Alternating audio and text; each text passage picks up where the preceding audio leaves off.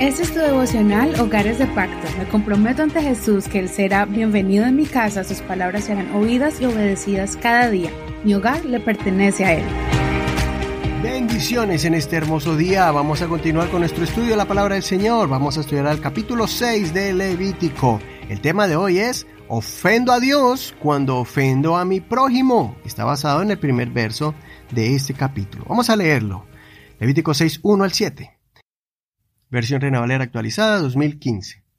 El Señor habló a Moisés diciendo, Cuando una persona peque y actúe con infidelidad contra el Señor, negando a su prójimo lo que éste le había encomendado, o dejado en su poder, o si roba y extorsiona a su prójimo, o si hallando algo que se había perdido lo niega, o jura con engaño respecto a cualquier cosa en que la gente suele pecar, sucederá que habiendo pecado y siendo culpable, deberá restituir aquello que robó o extorsionó, o el depósito que se le encomendó, o la cosa perdida que halló, o todo aquello sobre lo que haya jurado falsamente. Lo restituirá por entero y añadirá a ello la quinta parte. Todo esto lo pagará a quien se lo deba, el día en que presente su sacrificio por la culpa. Además traerá al sacerdote para el Señor su sacrificio por la culpa, un carnero del rebaño sin defecto conforme a su estimación, como sacrificio por la culpa. El sacerdote hará expiación delante del Señor por esa persona y será perdonada de cualquiera de las cosas que hizo, por las que se ha hecho culpable. Hasta aquí la lectura de hoy, pero no olvides leer todo el capítulo completo. En este capítulo vemos de forma más clara el concepto bíblico de amar a tu prójimo como a ti mismo. La razón de amar al prójimo es porque es una acción que afecta directamente nuestra relación con Dios. El Señor se siente traicionado de la misma forma que uno es infiel a alguien. Cuando nosotros traicionamos a nuestro prójimo con acciones como el robar, extorsionar y no devolverlo prestado, es contado como una ofensa delante del Señor. Esto es importante entenderlo porque es fácil caer en el engaño de sentir que uno está bien con Dios porque va a la iglesia, adora, canta y lee la Biblia todos los días. Pero si maltratamos a nuestro prójimo y somos injustos con él, Dios no se agrada de nuestra forma de vivir, aunque hagamos cosas que sean espirituales. Todo lo que hagamos y practiquemos relacionado al área espiritual, con la intención de agradar a Dios y crecer en la fe, debe ponerse en práctica cuando interactuamos con el prójimo.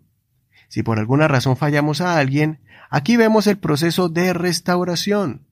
Primero se reconoce la falta, después se restituye a la víctima, devolviendo lo que se perdió, se robó o se destruyó. A eso se le añade el 20% del valor y se trae una ofrenda delante de Dios en señal de arrepentimiento. Esto nos muestra que antes de pedir el perdón al Señor por nuestras malas acciones contra nuestro prójimo, debemos reconocer nuestro error y restituir al ofendido. Haciendo esto, el Señor nos concederá el perdón divino y nos dará una nueva oportunidad para comenzar de nuevo. Recordemos las palabras del apóstol Juan acerca de nuestra relación con nuestro prójimo. En 1 Juan capítulo 2, verso 9 al 11. Dice así, el que dice que está en luz y odia a su hermano está en tinieblas todavía. El que ama a su hermano permanece en la luz y en él no hay tropiezo. Pero el que odia a su hermano está en tinieblas y anda en tinieblas y no sabe a dónde va porque las tinieblas le han cegado los ojos. Después en 1 Juan capítulo 3 verso 14 y 15 dice así, Nosotros sabemos que hemos pasado de muerte a vida porque amamos a los hermanos. El que no ama permanece en muerte. Todo aquel que odia a su hermano es homicida, y ustedes saben que ningún homicida tiene vida eterna permaneciendo en él. Y por último, en 1 Juan capítulo 4, en el verso 7 al 8 dice, Amados, amémonos unos a otros, porque el amor es de Dios. Y todo aquel que ama ha nacido a Dios y conoce a Dios. El que no ama no ha conocido a Dios, porque Dios es amor. Y por último, no olvides que esta enseñanza es importante practicarla con el prójimo más cercano, que son los miembros de nuestro hogar. Con ellos es que vamos a cometer más errores y a los que más debemos perdonar y buscar el camino de la restauración y reconciliación. Soy tu amigo y hermano Eduardo Rodríguez. Que el Señor escuche tu oración y te dé la capacidad de perdonar cuando te ofendan o para reconocer el error cuando te equivoques. Bendiciones de Dios para ti en este hermoso día. Muchas gracias por compartir este devocional, gracias por tus oraciones y tu apoyo a este ministerio. Mañana seguimos con el siguiente capítulo. Recuerda que estamos en Facebook como Hogares de Pacto Devocional. Ahí están las notas de este programa. También están en español y en inglés para los que tienen hijos que entienden mejor el inglés.